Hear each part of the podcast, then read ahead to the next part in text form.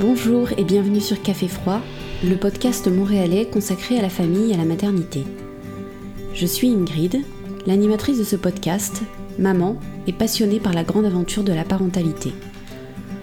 Après avoir fondé ma boutique consacrée à l'univers de l'enfance, j'ai eu envie d'aller plus loin et de créer un espace bienveillant où maman et spécialistes pourraient raconter leur histoire ou partager leurs connaissances. Un podcast pour découvrir, apprendre, s'émouvoir, se reconnaître aussi, dans cette aventure à la fois si universelle et si personnelle. Si la maternité est la chose la plus naturelle du monde, les chemins qui y mènent sont bien différents les uns des autres. Ensemble, nous allons en explorer quelques-uns.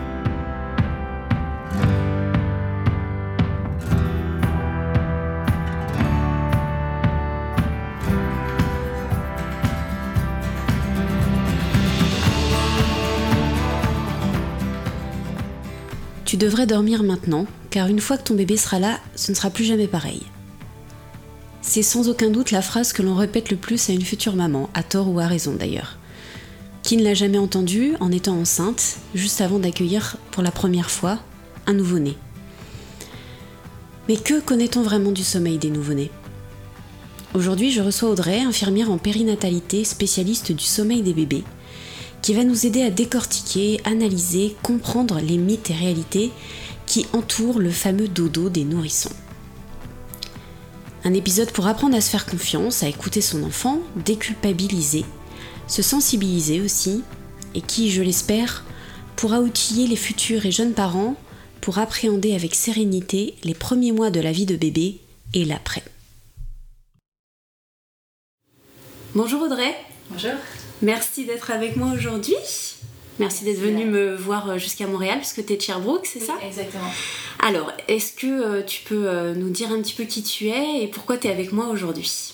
Alors, je suis Audrey, euh, je suis infirmière française, donc infirmière diplômée en France, qui est expatriée au Québec depuis 5 ans. Ok. et ici, je suis devenue, la reconnaissance du diplôme s'est fait en fait comme infirmière clinicienne, donc équivalent de bachelière pour, pour les personnes canadiennes ou américaines qui nous écoutent. Et je me suis spécialisée, disons que j'ai fait certifier euh, mon expérience avec les bébés et les mamans, euh, qui est la seule que je détiens quasiment, en tant que euh, expertise en périnatalité. Ok. Donc j'exerce uniquement dans le mère-enfant depuis un peu plus. Bah, j'ai réellement commencé avec l'enfant et la mère, ça va faire 18 ans. Waouh, d'accord. donc voilà, donc j'ai certifié un petit peu tout ça.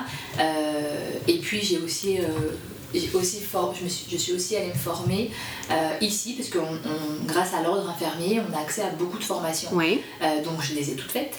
Et, euh, et puis en plus à l'université, avec en périnatalité spécifiquement, et transnatalité. Donc tout ce qui se transmet pendant la grossesse vers l'enfant et avec le sommeil de l'enfant. Le fameux Exactement. Sur le sommeil de l'enfant avec du coup des modules à distance à l'Institut du sommeil de Boston. Waouh, super. Donc du coup, tu es infirmière euh, dans un hôpital et tu as aussi ton agence, c'est ça? Exactement. Donc je suis infirmière en néonatologie maternité, à savoir que euh, en Amérique du Nord et puis quasiment dans tous les pays du monde sauf la France, les infirmières ont un rôle un petit peu plus avancé. Et euh, ici, quand on travaille en maternité ou en néonatologie, on est formé euh, en obstétrique. Donc ça veut dire qu'on est capable euh, d'accoucher des femmes en milieu hospitalier.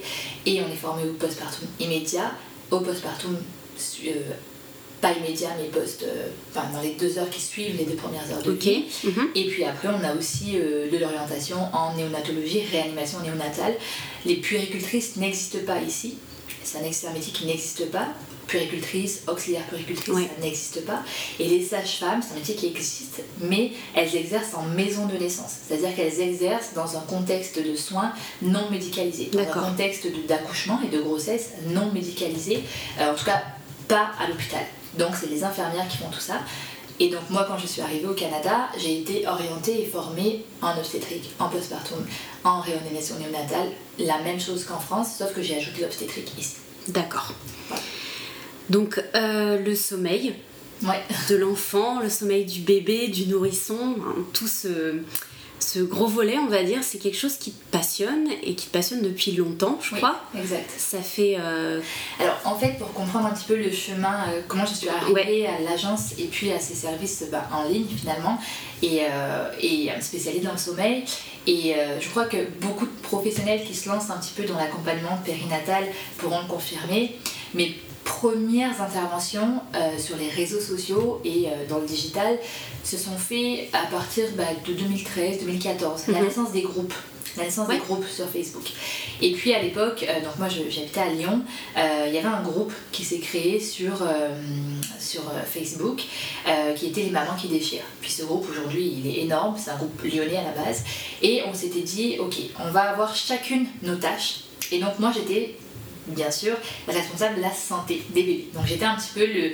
Euh, j'intervenais, euh, j'étais la référente santé de ce groupe pour les mamans. Et puis de là, j'ai commencé à créer une première page, parce que j'ai créé plein de blogs et plein de pages aussi. Euh, et puis à chaque fois que je partageais des textes, donc j'écrivais déjà pour, pour les mamans, et eh ben j'avais toujours des questions sur le sommeil. C'est-à-dire toujours. C'est ça qui revenait le plus tout le temps. Mais mon bébé ne dort pas, j'arrive pas à faire dormir mon bébé, euh, mon bébé met du temps à s'endormir. C'était vraiment c'était récurrent. Puis là, je me suis dit attends, ça fait quand même longtemps que tu fais ça. Euh, c'est vrai qu'en milieu hospitalier, les mamans ne te posent pas toutes ces questions parce que ça va quand même assez vite. Et puis quand elles viennent te voir, elles ont un problème de santé avec leur bébé ou avec elles-mêmes. Donc ça laisse pas forcément la place. Et puis dans le contexte de soins français, clairement, on n'a pas le temps. Ouais, voilà, c'est pas des choses mm. qu'on aborde. Et puis, ça ne fait pas partie de nos tâches en fait. On ne nous considère pas comme ça, alors que ça fait partie de nos compétences. Mais ce n'est pas reconnu par la sécurité sociale. Donc les mamans, elles nous, elles nous consultent à l'hôpital et puis basta. D'accord. Et quand je suis sortie un petit peu de ce milieu hospitalier et d'aller un petit peu bah, avec euh, d'autres générations, enfin les, réseaux sociaux, Facebook à l'époque, je me disais pourquoi est-ce que les mamans ont autant de, difficultés avec le sommeil? Euh, Qu'est-ce qui se passe? Qu'est-ce qu'elles ne savent pas? Qu'est-ce que qu'est-ce qu'on a loupé en tant que professionnel de santé? Euh, bah, face aux explications qu'on peut donner aux parents quand elles sortent de la maternité pour que ce soit vécu aussi difficilement. Et en même temps, à cette période, je travaillais dans un centre maternel et infantile. J'ai participé à la création d'un centre maternel et infantile dans la région lyonnaise euh, qui accueillait des mamans mineures enceintes. D'accord. Donc je me suis retrouvée au cœur d'une nouvelle mmh. génération. On avait 21 mamans, donc moi j'étais l'infirmière, je travaillais avec euh, des éducateurs spécialisés et, euh, et j'étais ben, dans l'éducation à la parentalité. Euh, je faisais le suivi de grossesse des mamans sur place qui donc avaient 14 ans, 15 ans, 17 ans, avec toute l'éducation après avec leur bébé, la grossesse, la diversification, etc. Et c'est là où j'ai pu vraiment me dire, ok, il y a des, des prédispositions qui vont faire que l'information parfois ne passe pas ou n'est pas accessible. Et ces mamans-là, c'est peut-être pas celles que l'on voit en milieu hospitalier. C'est des mamans qui ne viennent pas en milieu hospitalier, soit par manque d'accessibilité aux soins, soit par manque de connaissances, parce que j'avais des, jeunes filles qui ne savaient même pas à quoi servait la pilule. Donc des jeunes filles déscolarisées parfois, etc. Et là, je me suis dit, attends, qu'est-ce qui peut faire voilà, qu'à un moment donné, on devient maman. Et puis, il y a quelque chose qui se passe dans la méconnaissance de son enfant, puis la création du lien, puis tout ça, et donc le, la, perception très difficile du sommeil de son enfant. Et donc j'ai commencé un travail de recherche en périnatalité pour comprendre qu'est-ce qui pouvait altérer, altérer le lien mère-enfant. Qu'est-ce qui pouvait faire en fait euh, bah, qu'une mère ne, voilà, ne, sache pas des choses, ne s'informe pas, ou etc. Et donc euh, du coup c'est toujours un travail qui est en, cours parce que je recherche tout, j'étudie tout le temps le comportement de la mère. Et, euh, et c'est là où vraiment a commencé le sommeil. D'accord. Où je suis allée chercher la première chose qui vient perturber, la première chose en fait, la première claque que les, femmes se prennent, et, je parle de femmes et de familles, c'est le sommeil. Bien sûr.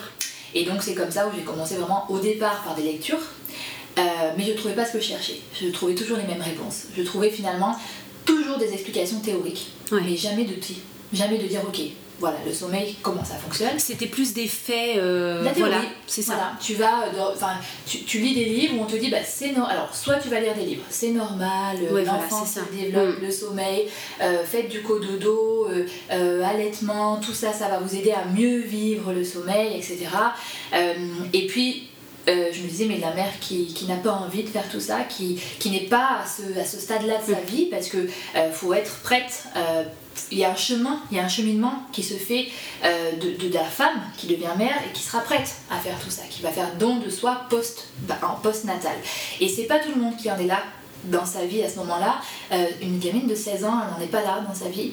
Euh, selon l'histoire d'une certaine femme, eh ben, peut-être qu'elle n'en est pas là non plus. Ouais. Et ces femmes-là, on leur dit quoi? Qu'est-ce qu'on leur dit? Que c'est normal, qu'il faut qu'elles subissent, et puis que peut-être qu'elles ont, des, elles ont des prédispositions psychologiques qui sont beaucoup plus faibles et beaucoup plus fragiles que d'autres femmes. Oui. On n'est pas égal face à la maternité. Donc, ok, on parle. Ni au manque de sommeil d'ailleurs. Mais bien sûr, exactement. Et donc aux femmes qui finalement sont fragilisées par tout ça, ben on leur dit quoi? Que c'est normal, qu'il faut supporter, qu'on Que ça va s'achète un passer, bon que voilà, c'est ça. cours à la dépression, c'est pas grave, supporter. Et ça, ça j'aimais pas lire ça, j'aimais pas ce que ça, moi, ça me renvoyait. Et justement, est-ce que c'est pas un peu nouveau aussi qu'on prenne en compte le bien-être de la maman dans ces questions-là? Si, c'est nouveau. Alors, le, le- le- la périnatalité, c'est un domaine de la santé euh, qui, en Europe et surtout en France, n'est pas très reconnu. Ouais. L'enfant, en Europe, n'a, a- il y a une histoire avec la France, beaucoup, euh, qui fait qu'à un moment donné, euh, déjà, je, je- je vais peut-être choquer, mais la femme n'a pas beaucoup de place. Ouais. D'accord, je veux dire, on- si, on, si on parle franchement, Oui. la femme en France n'a pas beaucoup de place, Mhm. déjà. C'est sûr. Alors imaginez l'enfant à qui elle donne la vie. Donc cet enfant déjà la mère n'a pas de place parce que euh, on normalise la maternité comme quelque chose de bah, on doit passer par là, on doit faire des enfants. Il faut quand même pas oublier qu'à une époque c'était le curé du village qui décidait de combien tu avais d'enfants. Si tu, si tu pouvais pas arrêter euh, Mhm. d'en avoir, c'est lui, si lui ne le décidait pas. Euh, Il y a une histoire face à- à- au contrôle de la maternité que la société a eu face à la femme qui lui donnait pas de place. Ouais. Donc, si on donne pas de place à la mère qui porte la vie, comment est-ce qu'on peut donner de la place à un enfant? À l'enfant à qui, à qui elle donne la vie. Et il y a eu des, des- des- des personnes qui ont fait bouger ces choses-là les, euh, les 50 dernières années à peu près. Euh, alors moi je suis doltoïenne, c'est Françoise Dolto qui vraiment a fait bouger beaucoup de choses euh, dans la reconnaissance de la place de l'enfant dans ce monde. Elle, a, elle est allée chercher beaucoup de, de- de- de- stéréotypes, de croyances, elle a éradiqué beaucoup de croyances, difficilement, mais elle est arrivée à toucher une certaine partie euh, de la population Oui. et des professionnels dont je fais partie du coup parce que je, je- je- vraiment je sais quelque chose elle, m'a- elle est allée me chercher très loin Ouais.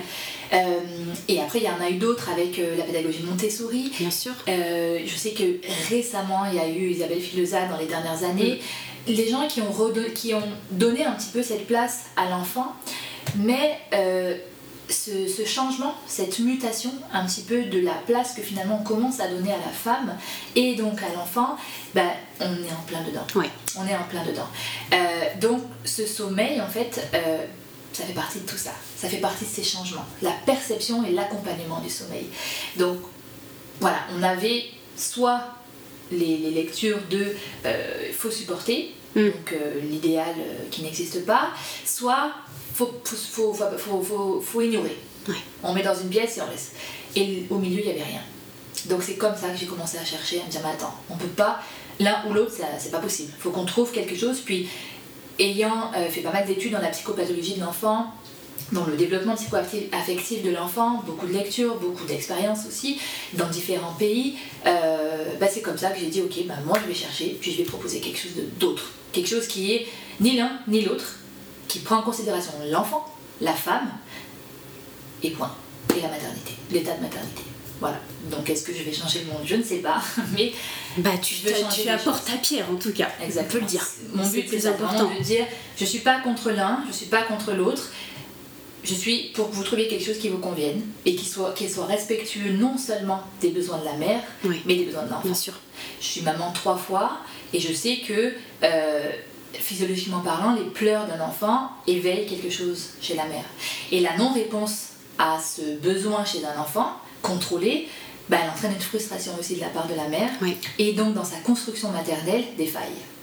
Et moi, je travaille pour ça, pour qu'il n'y ait pas de faille, pour qu'elle soit pleinement sereine, parce que si elle est sereine, bah, notre bébé il sera serein aussi. Tout à fait. C'est ça. Bah, c'est c'est une belle, euh, une belle introduction, on va dire. Euh, je te propose de repartir un petit peu au, bah, au tout début. Un Ouais. enfant qui vient de naître, voilà, le, le- le petit bébé qui vient de sortir du ventre de sa maman. Est-ce que tu peux nous parler un petit peu de, de sa constitution, de son organisme et de ses besoins en sommeil? Qu'est-ce qui, qu'est-ce qui fait de cet enfant justement une, petite, une petite créature bah, qui pleure qui dort, qui mange, mais surtout, oui, qui a des phases de sommeil. Enfin, on dit qu'un nouveau-né, je crois, il doit dormir entre. Enfin, il doit. Il dort entre 16 et 18 heures par jour. Peut-être même plus tout au début, tu me diras ça après. mais c'est évidemment sur des phases qui sont parfois très courtes. Donc comment, euh, est-ce que tu peux nous, nous, expliquer un petit peu le... Alors, qu'est-ce qui fait la condition déjà du nouveau-né? C'est son immaturité. C'est l'immaturité. Euh, un être humain, alors je pars jamais, j'essaye tout le temps de partir de l'adulte pour comprendre l'enfant. Ok. Euh, nous, adultes, on est mature. Quand on dit mature, pas mature psychologiquement, euh, avec euh, une vision de la vie mature, mature. Euh, non, vraiment pas. Physiquement parlant, c'est ça. mature physiquement parlant. On est capable de savoir quand on est fatigué, d'aller dormir. On est capable de savoir quand on a faim, d'aller manger. On est capable de savoir quand on n'est pas fatigué, on va pas se coucher. On est capable d'exprimer certaines émotions, pas tout le temps, mais la plupart du temps, oui. C'est-à-dire d'identifier ses émotions et d'y répondre. Et ses besoins. Ouais, C'est-à-dire là, je suis en colère, là, je suis triste, là, j'ai besoin de ça, là, j'ai besoin. On, sait reconnaître tout ça parce qu'on est mature. C'est-à-dire mhm. que être mature, ça veut dire qu'on a l'hypophyse, on a le cerveau, pour, je vais vraiment essayer de vulgariser pour pas utiliser des mots trop euh, compliqués, on a le cerveau. En haut, on a un noyau dans le cerveau qui dirige un petit peu tout ce qu'on vit dans notre vie d'adulte. Et ce, cerveau, il est assez mature, c'est-à-dire qu'il sait coordonner non seulement nos mouvements, il sait coordonner notre pensée quand tout va bien, d'accord? Quand vraiment on est en bonne santé mentale. Euh, il sait coordonner nos, besoins, il sait nous dire, ok, là, t'as faim, faut que t'ailles manger. Donc c'est toute une question de message. C'est-à-dire que le cerveau envoie des messages à certaines parties du corps, certaines parties euh, de nos besoins, de nos, de nos organes, pour que l'on réagisse à ça. L'enfant qui naît, elle est là son immaturité. Elle est que l'hypophyse n'est pas encore assez mature et elle, fonctionne de façon très sommaire. Il va à l'essentiel, manger, dormir, se, se, langer parce qu'il va vous signifier quand il a fait caca ou pipi, il va pas être bien. Euh, voilà, lui, le bébé, il veut son confort. Il veut retrouver le même confort qu'il avait dans le ventre de maman. Il faut savoir qu'un enfant, il a la cap il, les cycles de sommeil d'un bébé in utero, il commence à partir de la 27e semaine de grossesse. D'accord. Donc, passé 5 mois et demi, eh ben, on a un bébé qui effectivement va dormir, s'éveiller, dormir, s'éveiller. Mais c'est un bébé dont les besoins sont couverts en permanence. H24, il est nourri par le cordon ombilical, il est bercé par les pas de la maman, il est euh, rassuré par la voix, mhm. il est rassuré parfois par la chaleur que la maman va mettre dans le ventre, sachant qu'il fait quand même 37,5 en permanence dans le ventre. Et il n'a besoin de fournir aucun effort, ni pour manger, ni pour euh, euh, assurer sa température corporelle. Tout est fait pour lui, pour justement son développement. Une fois qu'il est prêt, c'est-à-dire qu'une fois que tous ses organes, tout est construit, et eh bien on accouche. D'accord? On accouche, on donne la vie. Ça y est, on, a un petit, on a un petit bébé qui est prêt à sortir. Mais ça ne veut pas dire qu'il est prêt neurologiquement parlant. Il est prêt physiquement parlant. Il a ses yeux, il a ses jambes, il a ses bras, il a les cinq doigts, les cinq doigts des pieds. Il est, il est fini. On peut dire il est fini physiquement. Là, il est prêt à sortir. Mais une fois qu'il sort, il n'est pas fini neurologiquement. Oui. Euh, euh, physiologiquement parlant, il n'est pas fini. Affectivement parlant, c'est pas terminé. Et en fait, cette transition, donc c'est pour ça qu'on parle d'immaturité, cette transition, elle va se faire ben, post partout dans les premiers trimestres, mais elle va se faire aussi toute la première année, puis toute la deuxième année, puis elle va continuer de se faire jusqu'à ce que l'enfant devienne adulte, à différents niveaux. Mais le gros degré de maturité, il est après la naissance. Et c'est ce qui fait qu'on est un petit peu dans cette phase d'adaptation, à tous les niveaux. Et même sur le sommeil. Surtout Sur le sommeil, sur l'alimentation. Un bébé, on, focus énormément sur le sommeil. Mais si on regarde, un bébé, il n'est pas rythmé au niveau de ses repas. Il n'est pas rythmé à plein de choses. On n'a pas de rythme quand bébé sort.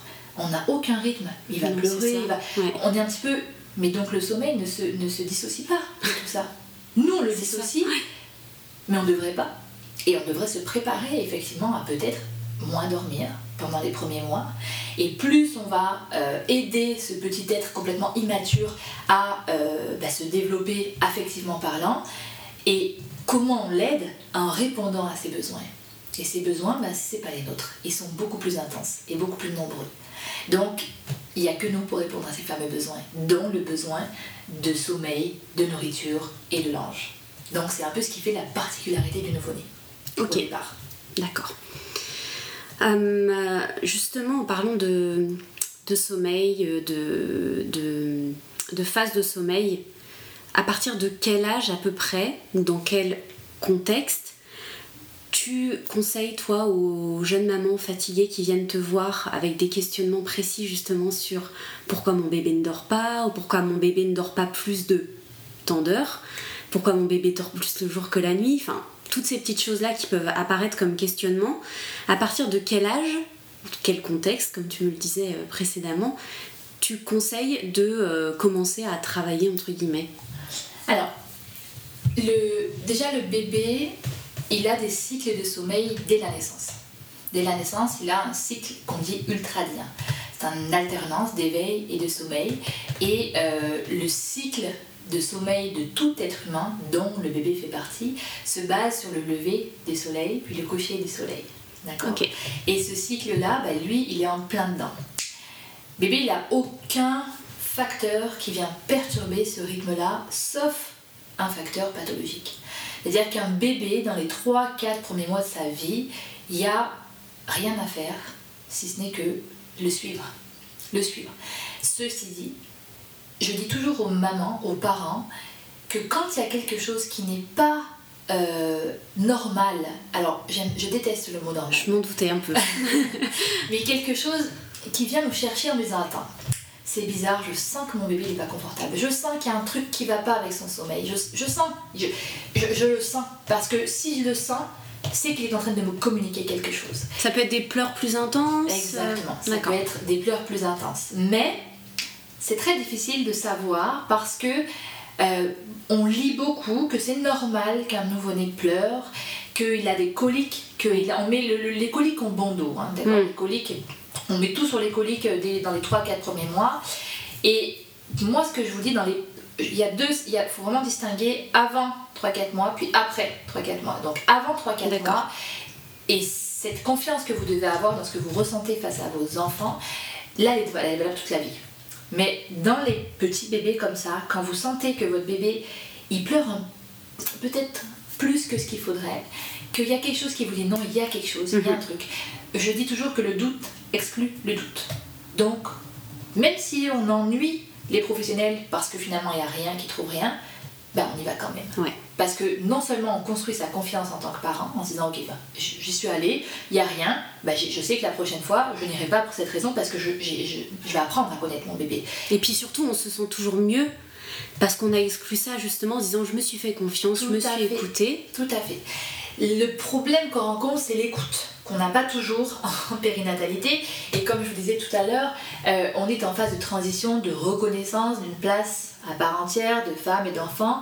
Euh, il y a de plus en plus, si on se concentre sur les bons, j'aime bien me concentrer sur le positif, il y a de plus en plus de professionnels qui euh, se questionnent, se questionnent et font confiance aux parents. On est de moins en moins dans le oh c'est une jeune maman de toute façon euh, elle en prend toujours trop. On est le, le moins là-dedans.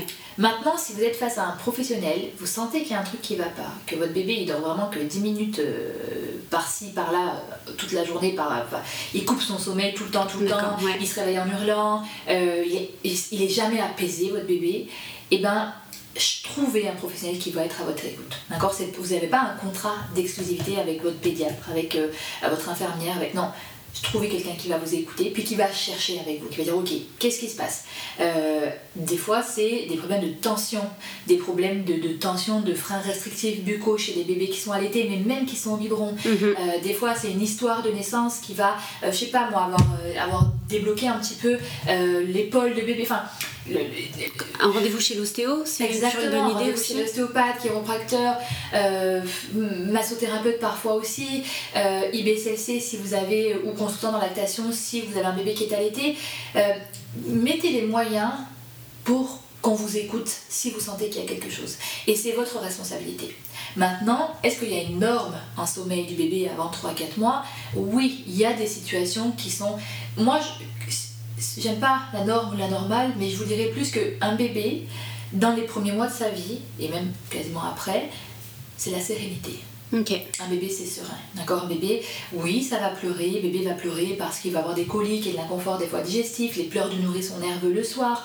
Euh, il va, c'est pas un long fleuve tranquille. Mais un bébé qui pleure toute la journée, qui ne dort jamais, il n'est pas serein, il n'est pas apaisé. c'est ça. Si votre bébé n'est pas serein, n'est pas paisible, on se questionne. D'accord On va chercher, on se dit, ok, il y a quelque chose, faut que j'aille chercher. Et puis si au final, malgré toutes les recherches, il n'y a rien, ben, on travaille sur l'histoire d'accouchement, on travaille sur, euh, sur l'histoire de la maman, on travaille sur qu'est-ce, qu'est-ce qui peut... On va plus loin, en fait, on va vraiment plus loin.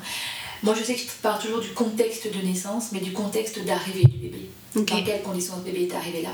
Et puis, on va chercher plus loin. Mais il faut trouver le bon professionnel.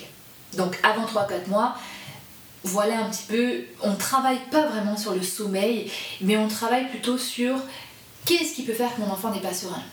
C'est plutôt ça. Après, passé 3-4 mois, où là on est sorti de la phase du quatrième trimestre postpartum euh, un petit peu compliqué, euh, voilà. Pour euh, la maman comme pour le bébé. Moi je parle de phase d'atterrissage. Voilà, c'est, on atterrit pendant 3 mois. Voilà. C'est ça planète utérus, puis bébé atterrit, puis maman atterrit, puis on apprend à se connaître. On, essaie d'être dans sa bulle un maximum, l'observer son bébé, regarder, apprendre à le connaître les deux, bébé et maman, puis le papa, puis il y a plein de choses qui se passent. Puis on prend le temps de, de, faire tout ça. Et souvent on voit que 3-4 mois, ça y est, on passe une phase. C'est-à-dire que bébé, au niveau de son sommeil et de son cerveau, eh bien il y a une construction différente qui se fait, il y a une évolution qui se fait. On sort de ce quatrième trimestre, on rentre dans autre chose. Et là on va avoir un bébé qui euh, va se développer et on a une, une troisième phase qui va venir s'ajouter à son sommeil, qui est la phase d'endormissement. Là qu'on va avoir un bébé qui va être beaucoup plus en interaction avec son monde, qui va commencer à gazouiller, qui va commencer à, saisir quelques objets, il se développe. Il se développe, mais son sommeil aussi se développe. Bien sûr. Donc si son sommeil se développe, ben, on va rajouter, on passe de deux phases à trois phases.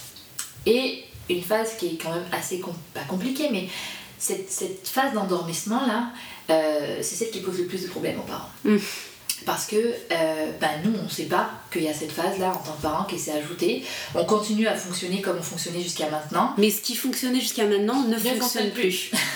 D'un seul coup, on a un bébé qui ne dort plus, qui se réveille, qui fait des courtes siestes, qui ne veut plus dormir. Ouh là là, c'est panique à bord.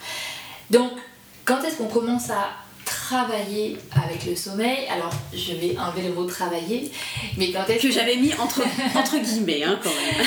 On va parler de quand est-ce que j'accompagne le sommeil de mon enfant. Ok. Eh bien, quand je sens que je supporte plus, quand je sens que je suis euh, en difficulté face à ce sommeil-là. C'est-à-dire qu'en gros, je suis tout d'un coup perdue, je sais plus quoi faire, euh, les courtes siestes s'enchaînent, les longs endormissements aussi. Je n'attends pas d'être à bout psychologiquement avant de dire ok, là je pense que j'ai besoin de comprendre ce qui se passe, puis j'ai besoin d'adapter mon comportement face à mon bébé parce que là, il y a un truc que je comprends pas. Pas un truc que je fais mal, parce que ça aussi, c'est la. C'est une nuance importante. Exactement. C'est pas souvent, mais qu'est-ce que j'ai, qu'est-ce que j'ai fait? Non, vous n'avez rien fait parce que bébé est un être indépendant de vous. Bien sûr. Il se développe. Vous, vous êtes déjà développé. Lui, il se développe. Donc vous n'avez rien fait. C'est juste que vous ne savez plus. Vous ne savez plus. Donc, quand est-ce qu'on décide de, se dire, ok, j'ai besoin d'aide, je veux accompagner le sommeil de mon enfant C'est quand on est face à des difficultés qui, à nous en tant que parents, nous, qui nous posent voilà, qui nous pose problème, qui nous dit ok là moi-même je suis pas épanouie dans ma maternité là. C'est pas ça que j'imaginais. J'imaginais pas qu'un enfant fallait faire une heure pour l'endormir, j'imaginais pas qu'un enfant ça dormait 30 minutes. Ben, quand je commence à me poser ces questions là, ben, on, tire la, la, sonnette, la clochette et puis on trouve quelqu'un qui sera à notre écoute en disant ok moi je vais t'expliquer comment ça se passe, puis regarde ce qu'on peut faire pour que ça se passe mieux. C'est surtout ça. On, on parle de difficulté face au sommeil de son enfant, pas de trouble. D'accord Un bébé n'a pas de trouble de sommeil. Un enfant n'a pas de trouble. On a des difficultés, nous en tant que parents, à accompagner notre bébé pour un sommeil serein. C'est ça, c'est la différence. Et on essaie de pas tomber dans le je veux dormir à tout prix, il faut que je trouve une solution. Parce qu'une solution, il n'y en a pas. Il n'y a pas de solution. Il y a des choses qu'on met en place pour accompagner son enfant le plus sereinement possible. Hors problème pathologique. Oui. Parce que. on, on, parle, on va on va remettre les choses euh, dans leur contexte. Aujourd'hui, évidemment, on ne parle pas de cas euh, spécifiques, on parle de d'un cheminement, on va dire classique. Euh, c'est ça, hors pathologie. Voilà, c'est ça. J'ai rien qui vient freiner le sommeil de mon bébé. eh ben, c'est juste du travail que je vais faire, un travail d'observation, un travail d'accompagnement, un travail de sécurisation. Et finalement, bah, c'est les trois compétences parentales dont on a besoin pour être épanoui ça. en tant que parent. Donc c'est juste de l'observation. Ok. Voilà. Euh, tu parlais de cette phase qui se rajoutait à 3-4 mois, la phase d'endormissement. Mhm. Et c'est justement euh, souvent cette phase-là qui euh, donne lieu à certaines méthodes, théories, on va dire plus ou moins bienveillantes. Exactement. Et je voulais absolument aujourd'hui avec toi parler de la, fameuse, la fameuse méthode de, du 5-10-15. Ok qu'on l'explique aujourd'hui, que tu l'expliques toi avec euh, tes mots, et surtout qu'on essaye de, de l'éradiquer un peu, parce que quand on parle de bienveillance, c'est typiquement le genre de méthode qui fait un peu grincer des dents. Exactement. Alors, le mot, euh, alors je pense que tu me suis hein, sur les réseaux sociaux, mais je suis déjà très tranchée dans les mots que j'utilise. Euh, la bienveillance, c'est beaucoup quelque chose qu'on utilise parfois pour se déculpabiliser de certaines choses que l'on va faire. Moi, j'aime beaucoup parler de respect. Ok. Parce que l'enfant est un être humain. L'enfant est un être humain rempli de besoins. Puis nous, on est adultes et on a des devoirs.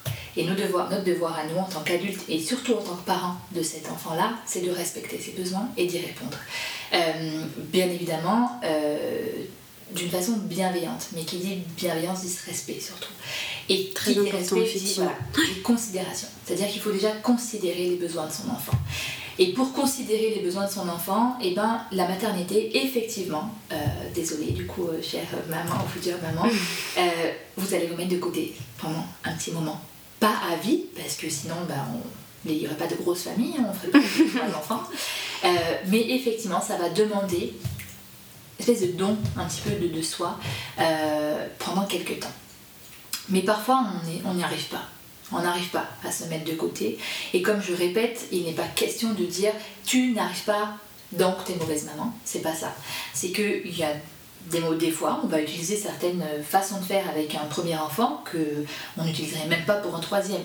Parce qu'on apprend, On apprend, il n'y a pas de livre parfait. Et moi, là où je suis parfois pas contente, c'est que ces méthodes, donc euh, ce sont des méthodes euh, de, de dressage, parce que clairement ce sont des méthodes de dressage de l'enfant, ne prennent pas non seulement en considération les besoins euh, primaires de l'enfant, mhm. mais les besoins du parent. Parce qu'elle s'assoit sur les deux besoins. Et on a dit, dans la non-considération de l'enfant comme un être de besoin, bah, il faut qu'il dorme. Parce que vous avez besoin de dormir. Parce que, en fait, je sais même pas pourquoi, au final. Parce que quand on a un parent, moi aujourd'hui, j'ai des parents tous les jours qui m'envoient des appels à l'aide, qui m'envoient des help me, des... tous les jours. Mais je n'ai pas le je, ne me verrai pas en fait dire aux parents, ben écoute, ferme ta porte, laisse ton bébé pleurer, il va s'endormir. Je sais pas à quel moment en fait, euh, à quel moment en tant que professionnel de santé, eh ben c'est passé dans de têtes ce genre de choses. Mais en même temps, si on prend l'histoire de cette méthode, euh, eh ben, on, comprend pourquoi tout à l'heure je disais que la femme et, le bébé sont tout juste en train d'être considérés dans la société. Parce que clairement, pour moi, c'est une non-considération de l'état d'enfant, hmm. tout simplement, et de l'état de maternité concernant la mère. Donc on a effectivement des pédiatres, des infirmières, des, professionnels de santé parfois, et souvent même, euh, qui se sont dit, ok, bébé, il faut qu'il dorme, parce qu'il faut qu'il laisse maman tranquille, puis je le considère pas, moi. Ce bébé là, il faut qu'il dorme, il faut juste qu'il mange, qu'il dorme, et basta, quoi. et euh, eh ben, on va l'entraîner au dodo, on va le, faire dormir. On va pas l'accompagner, on va le faire dormir. Comme on va le faire manger, comme voilà, on va lui faire faire ce qu'on veut, finalement. C'est ça. Et donc, sont nées ces méthodes qui consistent à laisser pleurer l'enfant de façon progressive. Et quand je dis laisser pleurer l'enfant, je distingue les chouinements, les pleurs de, de, de, de, quand bébé se vide un petit peu nerveusement. Oui, les pleurs de décharge. Voilà, les pleurs de décharge, euh, les petits chouinements, de, de, les grincements, là, un petit bébé qui pleure dans son lit. Euh, mais on, sent, d'accord On a un cœur qui nous parle quand on est maman, puis on sait. D'accord, on sait très bien et il faut qu'on se fasse confiance. C'est-à-dire qu'un bébé en détresse, c'est-à-dire que la méthode 5-10-15, c'est je dépose mon bébé dans son lit, sans lui donner de tétine, sans l'avoir allaité, sans lui procurer du confort proche du dodo. Je dépose bébé dans son lit, donc je m'assois sur beaucoup de ses besoins de réassurance et de sécurisation. Je ferme la porte, il hurle, j'attends 5 minutes. J'y retourne, c'est bien mon bébé, tu faut que tu dormes. Je repars, je ferme la porte et j'attends 10 minutes je repars, parce que mon bébé hurle toujours, puis de plus en plus, mais je dois serrer les dents. Je dois serrer les dents, je dois serrer mon cœur surtout, et me dire, parce que souvent... on parle quand même de 5 minutes, 10 minutes, 15 minutes. 15 minutes, quand on entend un bébé, euh, son bébé qui pleure, c'est extrêmement long. Très long. Et les mamans qui ont utilisé cette méthode-là, euh, ça n'a jamais été de gaieté de cœur. Ah non, mais justement, c'est important que tu le dises parce que je veux pas culpabiliser qui que ce soit euh, et je pense qu'il y a certaines, certaines mamans qui ont utilisé ça, elles étaient à court d'idées, à court de méthodes, elles n'ont pas eu de réponse justement, effectivement. Elles n'ont pas eu de réponse et, donc elles sont pas du tout à blâmer, mais aujourd'hui, si je dois dire à une des mamans qui nous écoute, qu'est-ce qui me dit que je fais bien ou qu'est-ce qui me dit que je fais pas bien, c'est ton cœur de maman. C'est tout. C'est pas moi en tant que professionnel qui vais dire écoute, fais ça c'est mieux, fais ça. Non, écoute-toi. Moi je sais par expérience que ce ne sont pas des méthodes que tu fais de gaieté de cœur. La plupart du temps, tu fermes ton cœur, tu fermes même tes oreilles, des fois tu quittes même la pièce, la, la, chambre, etc.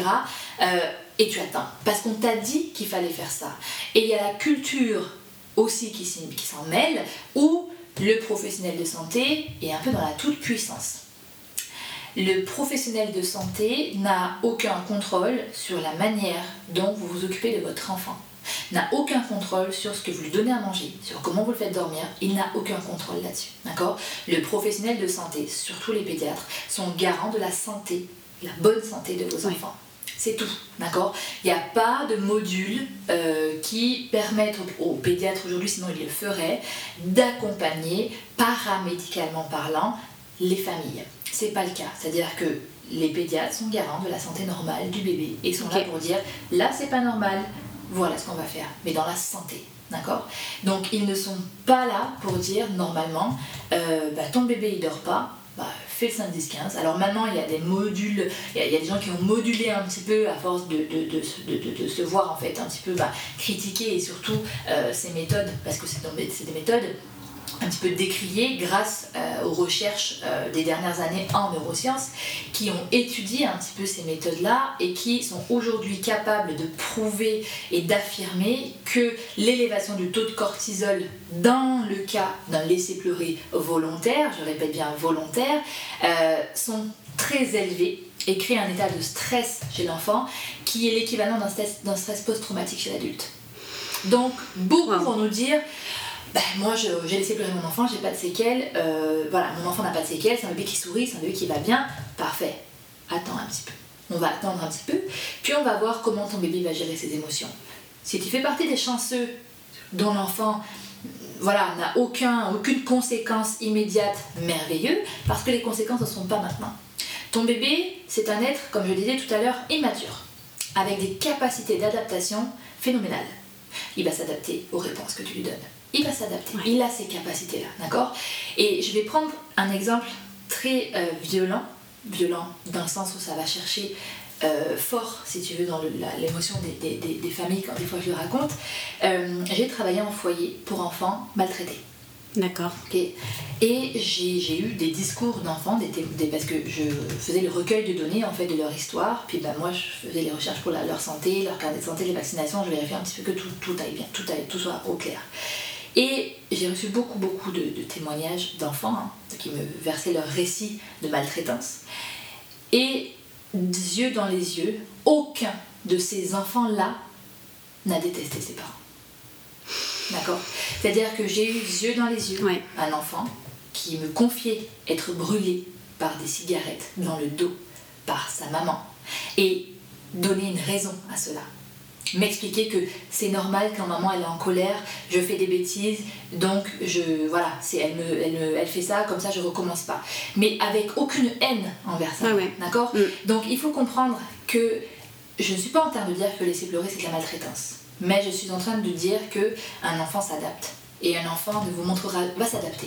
Tu réponds à mes besoins merveilleux, je vais tous te les exposer, je vais tous te les exprimer, je vais jamais m'arrêter de t'exprimer mes besoins. Bien sûr. Mais tu réponds pas, ben je vais me taire se réfugier dans autre chose. Et là, les conséquences ne sont pas tout de suite. Je vous assure que vous allez avoir un bébé merveilleux qui va dormir, qui va manger, qui va sourire, qui va vraiment vous le meilleur des bébés du monde. Parce que l'enfant saura quelle attitude adopter face à ses parents. Par contre, les années vont passer. Les années vont passer, puis à un moment donné, votre enfant va se retrouver à nouveau dans ces tempêtes un petit peu émotionnelles, mhm. mais plus grand. Et je vous mets au défi d'arriver à gérer cette tempête-là. Les enfants qui jettent dans la rue, les enfants qui jettent par terre, qui hurlent, qui tapent leurs parents, on ne comprend pas d'où ça vient. Ben, remontez un petit peu en arrière. Remontez quelques années avant. Comment est-ce que vous avez accompagné les besoins de votre enfant? Donc les conséquences, c'est souvent ce qu'on va nous dire, mais il n'y a pas de conséquences. Moi, on m'a fait, moi, on m'a laissé pleurer, ou moi, j'ai laissé pleurer mes enfants, puis tout va bien. Si on regarde vraiment dans les détails, et il faut avoir l'honnêteté de le regarder, puis il faut avoir envie de le regarder. Moi, j'ai des mamans qui me le confient parce qu'en consultation, je suis dans ce cadre de confidentialité et d'entretien. Parce que quand je travaille beaucoup moins avec les grands enfants maintenant, je suis beaucoup plus avec les bébés, mais j'ai travaillé très longtemps avec les enfants de 2 à 18 ans, même en pédopsychiatrie et autres. Euh, et quand on fait le recueil de données des parents, euh, ben, on, on remonte, on remonte, on remonte, puis on s'aperçoit effectivement qu'il y a eu peut-être des choses qui se sont passées. Pas de la maltraitance, mais en tout cas de la négligence face aux besoins de son enfant. Et c'est peut-être dur, c'est peut-être difficile pour les mamans à qui c'est arrivé, pour les mamans qui ont l'intention de le faire, euh, d'entendre ça. Maintenant, il faut nuancer. Je pense que c'est très important de nuancer, de se dire, un bébé qui pleure, comme je disais tout à l'heure, on n'est pas tous au même moment dans la vie. Et c'est possible que ça vienne nous chercher beaucoup plus que d'autres familles, beaucoup plus qu'une autre maman qui, elle, va supporter euh, zen, l'autre non. C'est, vous vous écoutez. C'est-à-dire que si à un moment donné vous ne supportez plus les pleurs de votre enfant, qui sont normaux parfois dans les, premières, dans premiers mois de vie, euh, soit, encore une fois, vous tirez, vous tirez la cloche, vous allez chercher un professionnel qui va vous écouter. Et quand vraiment c'est dans des situations où c'est une nuit, où vous avez un bébé qui hurle, que vous n'en pouvez plus, et eh bien vous déposez bébé dans son lit. Puis si vous sentez que vous pouvez passer à l'acte et que vous n'arrivez plus du tout à gérer votre colère, vous déposez bébé dans son lit puis vous quittez la pièce. On n'est pas dans le cadre d'un bébé euh, dans le sommeil, d'accord? Ouais, on est dans le cadre où mm. chacun a atteint ses limites. J'ai atteint mes limites d'adulte, je sais les reconnaître, je m'en vais. Pourquoi? Parce que euh, on peut passer à l'acte et passer à l'acte peut être très délétère chez un enfant. Et on parle du syndrome du bébé secoué, parce qu'on pleure de bébé, donc on est obligé de parler du syndrome du bébé secoué. Euh, voilà, si on sent qu'on ne gère plus sa colère, si on sent qu'on est capable de secouer son enfant, parce qu'on veut le faire taire, parce que c'est instinctif quand on, nous-mêmes on a atteint nos limites, euh, on passe le relais ou on dépose bébé dans son lit, puis on quitte la pièce. Et on se calme, chacun reprend ses esprits, puis surtout le lendemain, on va chercher de l'aide. Oui. Voilà. Surtout le lendemain, quand on, quand on a atteint cette case-là dans notre cerveau où on a failli faire quelque chose de mauvais pour nos enfants, le lendemain, je veux que votre premier appel, ce soit un professionnel qui va vous écouter. Vraiment. Donc, ça peut être qui justement comme professionnel? Alors en France, il y a l'association Bébé Secoué, Stop Bébé Secoué, qui euh, est une excellente ressource pour euh, les parents justement euh, démunis et eux ils seront dirigés. Moi sur le territoire français au jour d'aujourd'hui, j'ai pas toutes les ressources, j'essaye de construire tout ça. ça peut être l'agence, ça peut être nous. Mhm.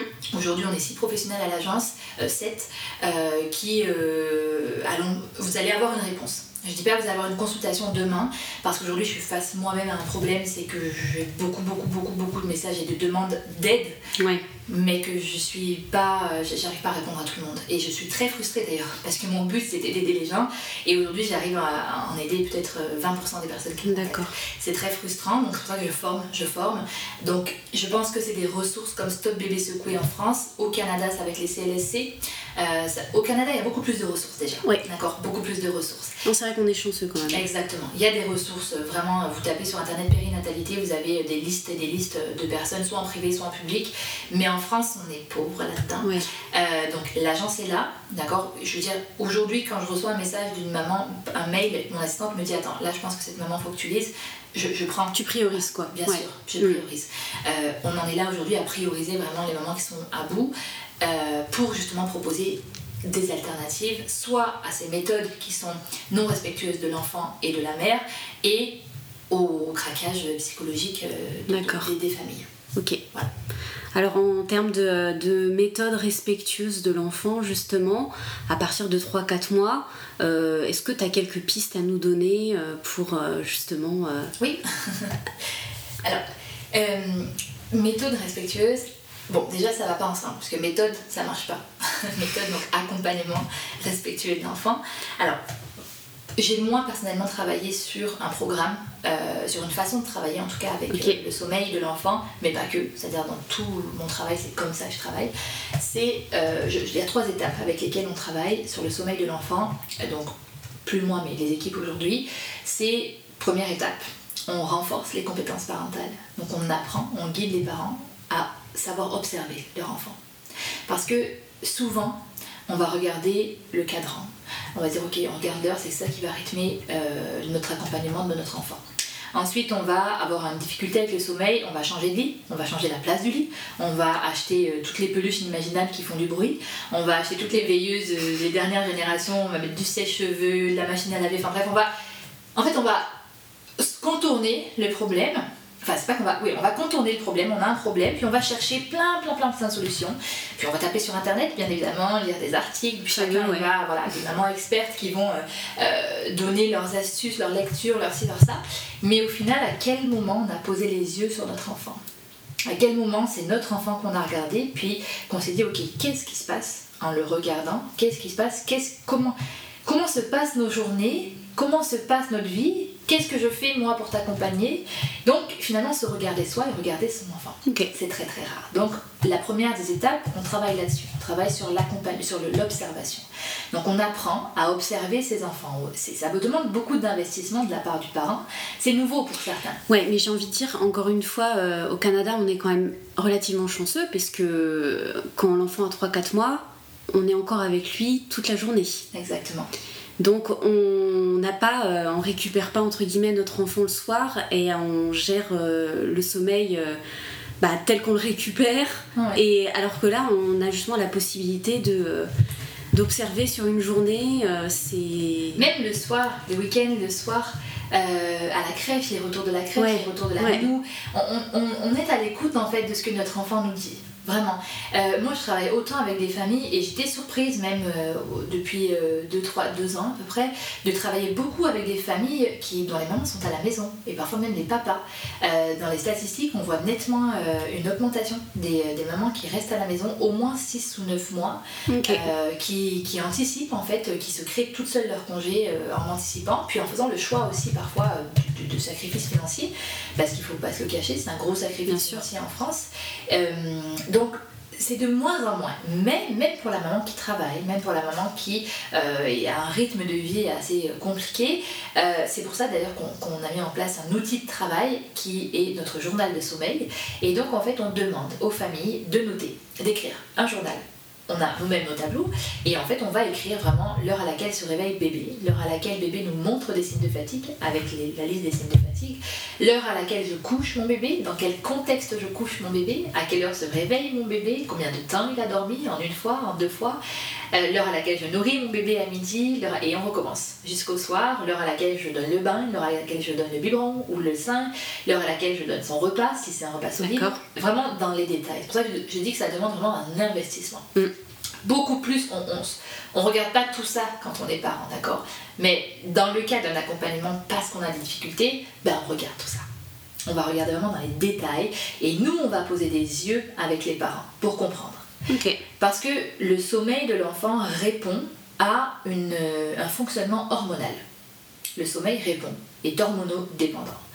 Qu'est-ce que ça veut dire? Ça veut dire qu'encore une fois, notre petit cerveau, là, qui était immature et qui est en train de se construire, eh bien, il envoie des signaux à notre corps pour qu'il se passe des choses. Et les signaux, il envoie des, petits messagers qui sont les hormones euh, pour dire ok, là c'est le moment de dormir, là c'est le moment de manger, là c'est le moment. Voilà. C'est-à-dire que quand c'est le moment de manger, ben, on n'a plus d'insuline. On a besoin d'aller remplir. Le, on, a, mhm. on remplir son ventre et puis de remonter en insuline.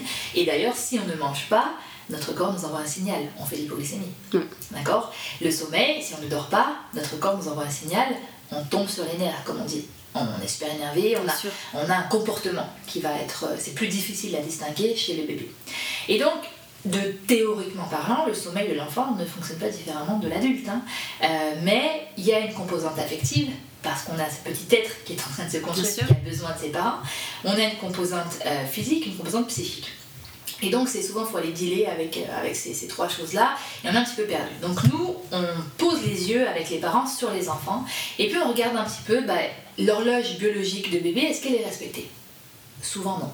Donc, on travaille sur déjà un rééquilibrage. Et donc, on passe à cette deuxième étape, une fois qu'on a observé, on analyse, on comprend, on explique aux parents voilà ce que je pense, voilà comment on va faire pour réussir à retrouver un sommeil serein.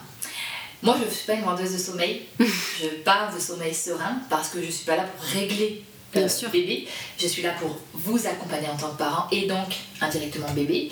Et pour apporter un sommeil serein. Je ne veux pas dire qu'au bout d'une semaine, deux semaines, trois semaines, un semaine, bébé va faire ses nuits puis va dormir euh, deux siestes par jour. Je fais aucune promesse parce qu'elles ne sont pas possibles et que je ne travaille pas comme ça. Euh, parce que c'est pas possible, de toute façon, on est des êtres humains. Donc on travaille sur vraiment une amélioration d'une situation.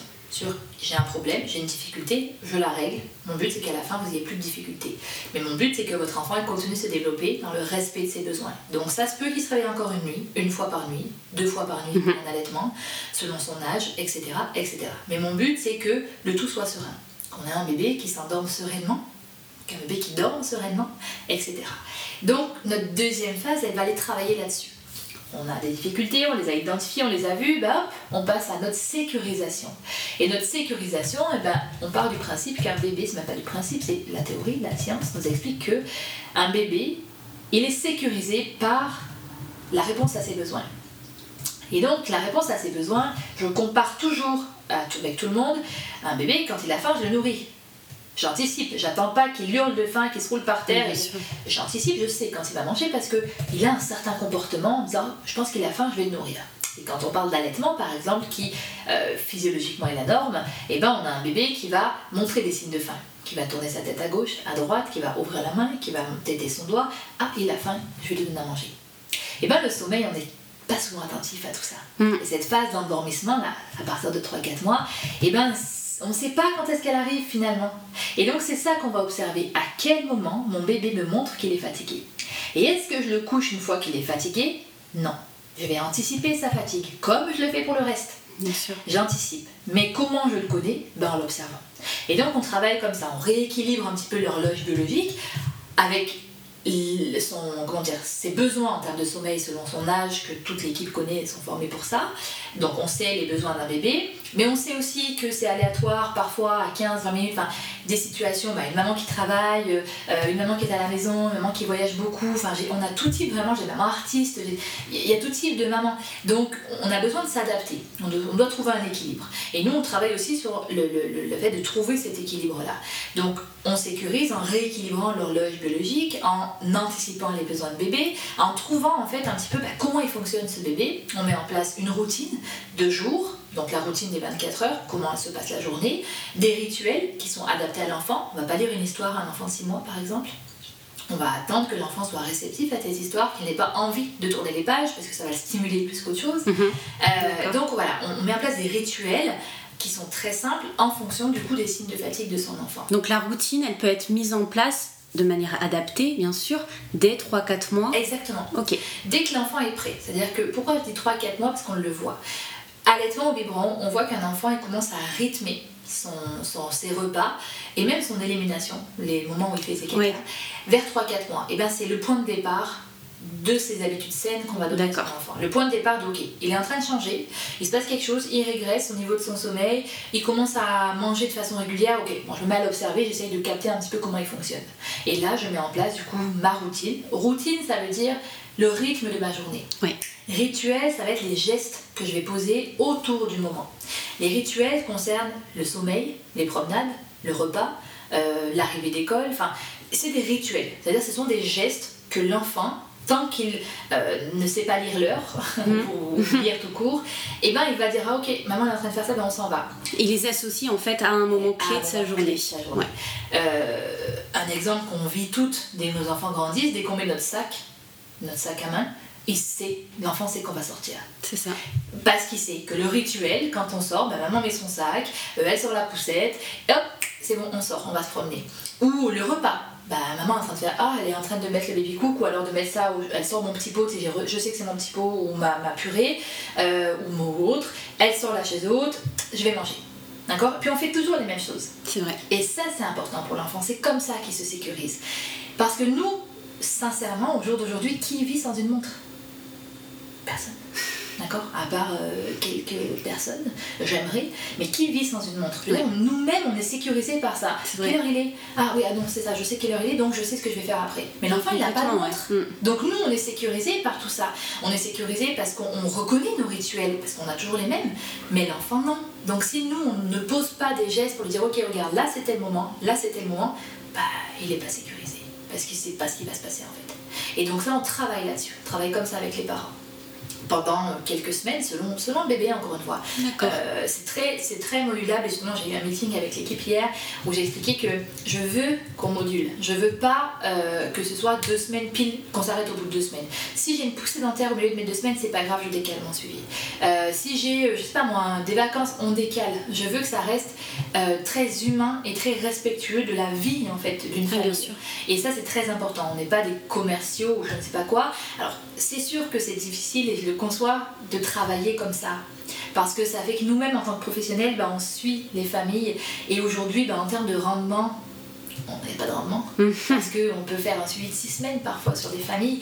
Euh, moi, je suis capable de le faire parce que c'est, parce que c'est ma vocation. Maintenant, ça a été dur de trouver des personnes qui soient capables aussi de se dire, ok, bon, moi, voilà mon salaire, mais euh, tu sais, j'ai pas d'heure, quoi, finalement. Aujourd'hui, euh, c'est difficile. Oui, c'est sûr. Donc, c'est pour ça que c'est compliqué de trouver des, des, ressources qui vont réellement t'accompagner au sommeil. C'est beaucoup plus facile de dire écoute, voilà, tu fais ça, tu berces pendant 5 minutes, tu déposes, tu couches, t'attends, tu vois. Hmm, et des fois, des parents qui me demandent ça. Des fois, des parents qui me disent oui, mais je pensais que non, je travaille pas comme ça. Si vous voulez du coaching, c'est pas chez nous. C'est nous, on, on regarde pas l'heure, on regarde pas le cadran, on regarde votre bébé. C'est tout. Et des fois, c'est toute une éducation à faire et c'est pas facile parfois. Mais je le comprends parce qu'on est dans une, dans une société en pleine mutation. On commence tout juste à reconnaître la place de l'enfant. Et je sais que je vais me prendre des murs et des claques, mais c'est pas grave, moi je sais où je veux aller avec les familles. Donc l'essentiel il est là. Donc du coup on travaille sur la routine, la sécurisation, voilà, on travaille là-dessus. Puis une fois qu'on a un bébé effectivement qui c'est toujours le cas quasiment sauf pathologie, et eh bien on va travailler du coup sur l'accompagnement. Là, on a un bébé qu'on observe, qu'on connaît par cœur. Puis on a un bébé qu'on a sécurisé. On connaît exactement comment il fonctionne. Puis lui, il a pris confiance en nous. Et bien la troisième phase, c'est qu'on lui donne confiance en lui. Parce qu'il faut qu'il ait confiance en lui pour pouvoir continuer d'avancer, de se développer. Et c'est là où effectivement on va travailler sur euh, un accompagnement. On parle de la phase d'accompagnement, où là on va donner la chance à bébé de réussir parfois à s'endormir tout seul, sans pression. D'accord Vraiment sans pression. C'est-à-dire qu'en gros, euh, on lui laisse la chance. Vraiment, je, parle de laisser la chance. Et je prends tout le temps l'exemple de la marche. Quand un enfant sait marcher, il va, il va marcher, il va tomber, il va pleurer. On va la récupérer, on va le rassurer, mais on va le remettre debout. Bien sûr. Il va remonter, il va retomber, puis il va pleurer. Puis au bout d'un moment, c'est bon, ça fait 4-5 fois qu'il tombe, on voit que c'est compliqué aujourd'hui, bon bah c'est pas grave, on le reprend, puis on le porte. Et ben c'est pareil pour le sommeil. Mais on sait qu'on a notre enfant qui est... On connaît, on sait quand c'est le moment, on sait quand c'est pas le bon moment. On sait s'il fait une poussée dentaire, on sait s'il est pas bien, on sait... On le connaît parce qu'on l'a observé. Donc en fait, ce que tu veux nous dire, c'est une fois que... Une fois que tout, est, tout est bien sécurisé, que l'enfant est en confiance, qu'on le sait parce que ça fait euh, tant de temps que tout se passe bien, entre guillemets, encore une fois, si jamais on a un, un step back, une régression, on ne s'inquiète pas parce qu'on sait que une fois que la cause sera trouvée, tout va se remettre en place parce qu'on a déjà les bonnes, euh, les bonnes pratiques. C'est ça, on parle d'habitude saine au sommeil. Ok. Et, et c'est réel parce que je le vois, ça fait comme 3 ans, j'ai appris entre 1000 et 1500 suivis par, par, par an. Mhm. Euh, et, et euh, alors j'ai des retours négatifs forcément, mais comme je dis souvent, c'est souvent parce qu'on n'est pas prêt. Ouais. Quand les retours négatifs, c'est souvent qu'on est venu chercher une méthode. C'est ça. Que je ne vois pas. Donc souvent, ben, oui, ça fait des petits clashs. Je me dis, ben non, désolé, je, je, je, je pas dit que ça allait marcher demain, puis je ne veux jamais dire que Est-ce qu'il y a des personnes qui viennent te voir, qui essayent et puis qui finalement euh, ben, ne vont pas au bout parce que. Euh, oui. Ouais. Moi aujourd'hui c'est plus c'est plus dur pour moi aujourd'hui. Au début c'était difficile. Je me disais mais qu'est-ce que j'ai fait? Que bien sûr. Et puis au final tu as beaucoup plus de personnes qui vont au bout que de personnes qui lâchent. Et, et par expérience, les personnes qui lâchent reviennent. En plus. Donc, c'est des graines, d'accord? C'est, des graines. Alors, euh, du coup, c'est un coup, c'est des services privés. Mais je me dis, bon, qu'est-ce que moi j'ai fait de mal? Qu'est-ce que j'ai fait de mal par rapport à cette famille? Qu'est-ce que j'ai fait de mal par rapport à cet enfant? C'est. Ouais, bien sûr. Pas grand chose finalement. Mhm. Donc je me dis, est-ce que le problème vient de moi? Je parle pas de problème, est-ce que le chemin, moi je l'ai fait? Bah maintenant, j'attends qu'il le fasse. D'accord? C'est rare, mais ça arrive.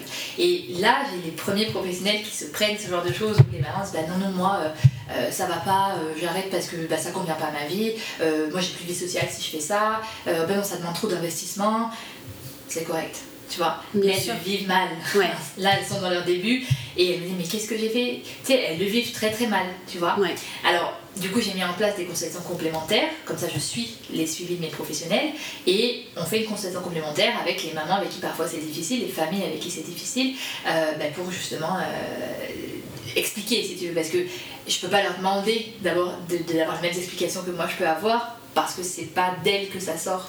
Donc forcément c'est différent. Mais du coup on, travaille maintenant comme ça avec des consultes complémentaires. Mais je sais que c'est difficile pour elle parce qu'on est soignant, on veut aider tout le monde. Bien sûr. Quand on est arrivé on se dit attends qu'est-ce qui s'est passé? Ouais c'était un sentiment quand même de... Et on se remet en question. Bien sûr. Je me dis je remets en question encore aujourd'hui. Je me dis attends pourquoi pourquoi?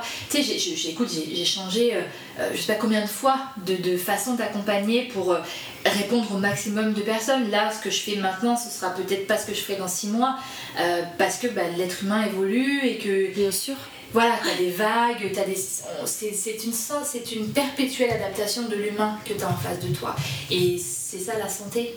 Mais sauf que c'est de la santé paramédicale et qui n'est pas palpable. D'accord. Euh, donc c'est compliqué, c'est ça demande. Bah oui. Tu réfléchis tout le tu, te remets en question tout le temps. Oui, mais c'est bien aussi complètement, c'est ça qui fait grandir. C'est ce qui fait qu'aujourd'hui, bah, tu vois, j'ai trouvé, j'ai déposé cette, cette façon d'accompagner euh, au mois de janvier pour que justement, bah, si tu veux, ce, soit quelque chose qui fasse vraiment changer les mentalités. Ok. Mais c'est pas facile de faire changer les mentalités. Non. Et quand tu sais, quand tu sais que ça va être difficile, bah t'es prête. T'es prête. Ok. Voilà. Donc aujourd'hui, je suis prête, je le sais. Ça va pas marcher avec tout le monde. Il y a des personnes qui vont dire bah non, parce que ça demande beaucoup. Et on est dans une société où donner, on sait de moins en moins faire. Donc, euh, c'est compliqué. J'avais une autre petite question pour toi. Je, je voulais savoir si ça t'arrivait d'avoir des, des personnes qui te, qui te demandaient des conseils, des accompagnements sur des enfants plus grands. Donc, par exemple, des gens qui ne te connaissaient pas quand ils ont eu leur bébé, qui maintenant ont un enfant, par exemple, qui a, je sais pas moi, 2 ans, 3 ans, et qui sont dans une phase avec leur enfant où, euh, par exemple, l'endormissement prend du temps, ou le où l'enfant se réveille 3-4 euh, fois à la nuit. Est-ce que tu arrives, euh, entre guillemets, à rectifier le tir et à proposer cette, cet accompagnement de resécuriser l'enfant pour... ouais. Est-ce que c'est plus compliqué non, c'est plus facile. Ah. Parce que on n'est plus avec les développements des dents, on n'est plus avec. On a un enfant qui, qui, qui, mature, qui est de plus en plus mature, euh, mais qui a d'autres besoins. Et à cet âge-là, vers 18 mois, 2 ans, on est plus sur un besoin d'exploration, de découverte euh, permanent, euh, bah, qui va un petit peu parfois à l'encontre aussi de, de, ce que nous, on donne et qu'on fait en tant que parents. Euh, et encore une fois, quelle place on donne à cet enfant par rapport à ses besoins tu vois C'est encore une fois et toujours la même chose, mais avec un âge différent, mais surtout une, un bébé qui va recevoir les choses différemment. Euh, on ne travaille pas de la même façon forcément avec un enfant plus grand. On va travailler beaucoup sur la réponse à ses besoins, mais ça va pas être le besoin de sécurisation euh, intense, ça va être ce besoin de découverte et d'exploration. Donc on va travailler avec des routines différentes et avec une implication de l'enfant dans la routine. D'accord. Et là on est dans des enfants qui vont avoir vraiment besoin parce que eux ils, ils sont en train de grandir, donc de s'éloigner un petit peu de leur personne de référence. Puis c'est pas facile pour eux non plus. Donc on va avoir besoin vraiment d'aller remplir ce réservoir affectif. D'accord. On a un enfant qui vit de plus en plus de choses, mais qui n'a pas forcément les mots pour les exprimer. Donc beaucoup de frustration et de tempête à l'intérieur parce que bah, euh, je sais pas moi, il a envie d'aller toucher le four, mais le four est brûlant, toi tu lui dis non, mais c'est pour lui euh, lui dire non, c'est pas possible. Donc si tu veux, ça va nourrir un petit peu ce, son son sentiment négatif, donc euh, le conflit va rentrer avec le parent, puis bah, forcément qui dit conflit dit euh, pas serein, donc pas serein, compliqué au dodo, puis bébé veut le contrôle sur les choses, donc il veut le contrôle aussi sur son coucher, il veut le contrôle sur son repas, donc en fait on va tricher, enfin on va tricher, on va assouvir ce besoin d'exploration et de découverte euh, chez l'enfant plus grand en lui confiant des tâches à la hauteur de son âge. Et donc avec le sommeil, moi je travaille sur des tableaux de routine. Euh, selon son âge. Donc 18 mois, on peut voir deux images. Euh, 2 ans, on peut voir trois à peu près images. À peu près 2 ans et demi, on voit quatre images à peu près. Donc en fait, je demande aux parents de mettre en place un tableau. Et euh, une maman un jour m'a dit Bah, moi, j'ai fait un tableau, puis j'ai mis des photos de mon enfant en train de manger, en train de prendre son bain, en train de lire le livre et en train de dormir. Elle a mis des photos. Et l'enfant, et ben, on lui dit Ok, regarde, tu as le contrôle dessus, tu prends ton collant, puis tu vas le coller quand tu as fait la chose. Donc en gros, un, il découvre quelque chose parce que bah, il va, il va choisir sa gommette. Ouais, c'est une nouveauté aussi. Exactement. Et puis, c'est lui qui va aller coller la gommette quand il aura fait ce moment-là. Donc on lui dit, voilà, mais bébé, regarde, euh, prends la gommette, ça y est, on vient de manger, bah, prends la gommette, va la coller. Donc il a le contrôle, c'est lui qui contrôle, il choisit sa gommette, donc il a le choix, c'est lui qui l'a choisi, il peut même prendre plusieurs, il va coller sa gommette, c'est lui-même qui la colle, euh, et tu sais, il découvre cette image-là. Donc en fait, on répond à ce besoin de, contrôle, si tu veux, qui, ont, qui, est normal, hein, qui est sain. Hein. Et une fois qu'il a ce besoin de contrôle, ben on passe à l'étape suivante. Et le fait, encore une fois, qu'on anticipe, que bébé anticipe et que bébé euh, ben, sache ce qui est en train de se passer, ça le sécurise. Ok. Et en même temps, on accepte euh, de passer du temps avec son enfant le soir ce qui veut dire moins de temps peut-être pour soi, mais pendant au moins cette période-là, parce que l'enfant en a besoin. Il a, il a besoin à cet âge-là de remplir son réservoir affectif. Un nouveau-né, il est souvent au bras. Souvent au bras, poussette bras, enfin, on le porte beaucoup. Mm. Un enfant qui marche, on le porte beaucoup moins. Donc on est moins dans le contact physique avec son enfant. Et le contact physique avec l'enfant nourrit cette affection. Et donc on oublie, une fois qu'il s'est marché, oh, c'est bon, voilà, il s'est marché, a voilà, plus de câlins, plus de. Mais il en a toujours autant besoin. Bien sûr. Donc le soir, eh ben, on va passer du temps avec lui collé. C'est-à-dire qu'on va, on lui, on lui lit pas l'histoire euh, euh, assis sur un canapé, puis lui dans un autre. Non, prenez-le sur vos genoux, lisez l'histoire avec lui, puis laissez-lui tourner les pages s'il veut, puis laissez-lui. Euh, vraiment ça stimule trop l'histoire et que on n'arrive pas à mettre la limite avec son enfant, et eh ben dans ces cas-là, lisez des histoires qui sortent de votre imaginaire à vous. D'accord? Prenez votre enfant, allongez-vous avec lui et vous racontez une histoire qui sort de votre tête. Et parfois, dans les cas les plus intenses, je demande à ce que le personnage soit l'histoire de l'enfant. Donc on va aller sur, euh, euh, je, prends, je prends le pronom de mes enfants, tiens, euh, Camille, alors Camille aujourd'hui, voilà, il a passé une bonne journée, il est allé à la garderie, il a bien mangé, il a mangé du melon d'eau, il a mangé, voilà, on va raconter un peu sa journée, puis on va arriver jusqu'au soir. Et là, on va dire que le personnage de l'histoire, il a fait un beau dodo. Il a ah, fait un gros bisou à C'est un peu cathartique, quoi. Exactement. Il a fait un gros bisou à maman, il a fait un gros bisou à papa. Et il a passé une belle nuit sans se réveiller. Tu vois, il s'est pas réveillé, puis le matin, on va raconter ça.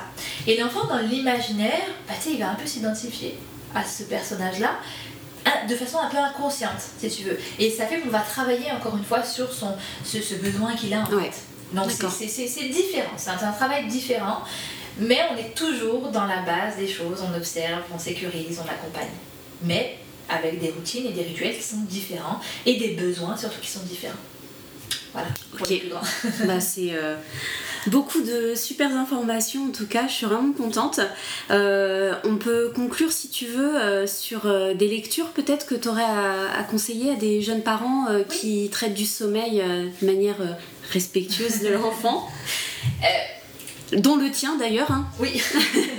Alors le, le mien, il y en a deux qui vont sortir. Un où je vais rédiger la partie allaitement de l'alimentation de l'enfant. Ok. Ça va avec le protocole des 1000 jours en France, euh, le nouveau protocole d'accompagnement des 1000 jours de l'enfant. Euh, donc j'ai signé avec une maison d'édition et on est trois co-auteurs où on va parler d'alimentation pendant la grossesse d'alimentation du nouveau-né de 0-6 mois. Donc là, c'est ma partie à moi. Euh, ou bien évidemment, j'aurai un, petit, euh, un petit pont avec le sommeil. Maison d'édition me l'a spécialement demandé. Je peux comprendre. Donc on va parler allaitement et ou euh, biberon, enfin je veux dire okay. préparation commerciale pour nourrissons. Donc c'est vraiment l'alimentation globale. Et puis après, il y aura 6 mois diversification où là, c'est une autre personne qui, qui va gérer. Ça sort quand ça? Fin d'année où je, dois rendre mon manuscrit le 1er septembre. Super parce que bien évidemment je suis en retard. Euh, donc voilà, fin d'année, décembre, janvier. Ok. Avec une, chef cuistot spécialisée en nutrition infantile de l'enfant, euh, dont c'est le troisième ouvrage, donc on est, euh, je suis bien contente. Et après, moi j'écris sur la maternité. d'une façon bah, propre à moi, bien sûr. Donc, bien sûr, le sommeil sera abordé. Mais c'est beaucoup ce qui sera abordé, c'est ses valeurs euh, et ses compétences parentales qui, que, je vais aborder beaucoup. Je pars, euh, pour teaser un petit peu, je vais partir sur euh, bah, à quel moment dans la vie d'une femme on a envie de devenir maman? D'accord. Je pars de là. Je pars de à quel moment une femme bah, décide de devenir mère? Qu'est-ce qui se passe? Pourquoi on devient mère, qu'est-ce qui se passe? Et de là, c'est mon point de départ. Et après, je parle du coup de tout ce qui se passe chez la mère quand elle devient mère. Et, euh, et puis après, bah, du coup, quand elle devient euh, toute la grossesse, puis les premiers mois de bébé, puis les premières années, puis jusqu'à ce que l'enfant devienne adulte. Et, euh, et avec des, des, petites parties pratico-pratiques où justement je vais parler de mes accompagnements et de comment est-ce qu'on accompagne son enfant et quelles compétences finalement on a besoin en tant que, que parent pour accompagner son enfant. Donc ça va forcément inclure le sommeil. Bien sûr. Voilà. Évidemment. Et après en lecture, alors moi je sais que ma Bible à l'époque c'était Elisabeth Fantley de euh, Pour un sommeil pour un sommeil paisible et sans pleurs, je crois, euh, que j'ai lu il y, a, bah, il y a 12 ans en arrière, parce que du coup, mon premier enfant, forcément moi aussi j'ai eu des questions sur le sommeil. Ça a été un peu ma porte d'entrée dans le j'ai adoré ce qu'elle a dit. ça rejoint beaucoup le il y a certaines choses qui rejoignent un petit peu mes conclusions euh, de recherche sur le sommeil, euh, mais quand bien même, je ne partage pas moi l'idée de euh, un bébé qui s'endort au sein va vouloir se rendormir au sein la nuit par exemple, ou un bébé qui s'endort de telle manière. Je ne partage pas cette, cette, cette approche-là, mais c'est très intéressant. Il y a des, de très belles valeurs qui sont transmises. Je n'ai pas lu personnellement Dormir sans larmes de je sais plus qui d'ailleurs. Euh, on, mettra les références euh, sous l'épisode, il n'y a pas de souci. Dormir sans larmes, euh, pour un sommeil paisible et sans pleurs. C'est un peu les. j'ai écrit un e-book aussi pour le sommeil quand même, mais c'est plus un guide, d'accord C'est un guide pratique pour le sommeil. Mais je, ce que je voulais. Je mettrai le, lien également. Ouais, c'est ce que mm. je voulais. Je voulais que, ok, on vous dit des choses, mais qu'est-ce qu'on fait? Donc en fait, il y a des fiches pratiques à la fin, c'est très court, mais voilà, c'est au moins les bases, ça pose les bases. et après, tout ce que vous voulez lire sur le sommeil, lisez-le. Mais tout ce qui vous questionne, ne vous correspond pas, bah, allez chercher d'autres choses. Et comme je dis, bah, voilà, faites-vous accompagner. Est-ce qu'on lit encore aujourd'hui sur le sommeil? Je ne sais pas. Euh, il faudrait, peut-être. Il faudrait, c'est exactement ça. Mais j'ai toute une partie aussi, c'est vrai que dans le, dans le tu sais, j'ai fait un programme vidéo, un programme virtuel, où dedans, c'est vrai que j'ai tout le premier module où j'explique le sommeil mois par mois en vidéo. Très intéressant aussi. Mm. Voilà, mais parce que c'est plus une façon moderne, on va dire. Mais en lecture, euh, voilà, pour moi, euh, indépendamment de mon travail, ça va être euh, pour un sommeil paisible et sans pleurs d'Elisabeth Pantley et Dodo sans larmes, c'est ça. Dodo sans larmes. Ok. Dormir sans larmes, Dodo sans larmes, quelque chose comme ça. Bah écoute, c'est parfait, je pense, pour conclure sur le sujet. Très bien. Merci beaucoup, Audrey. Vraiment, c'était passionnant. Et j'espère que ça aura permis à, à des jeunes mamans ou même jeunes parents euh, fatigués de reprendre confiance et puis surtout de se faire confiance parce qu'on a bien compris que c'était euh, le maître mot. Voilà. Merci Audrey, à bientôt. Au revoir. Merci à vous d'avoir écouté cet épisode de Café Froid. S'il vous a plu, n'hésitez pas à vous abonner afin d'être notifié de la mise en ligne des prochains épisodes. Vous pouvez également nous laisser un commentaire ou une note cela nous permettra de gagner en visibilité et ainsi de toucher encore plus de personnes. Merci pour votre écoute et à très bientôt.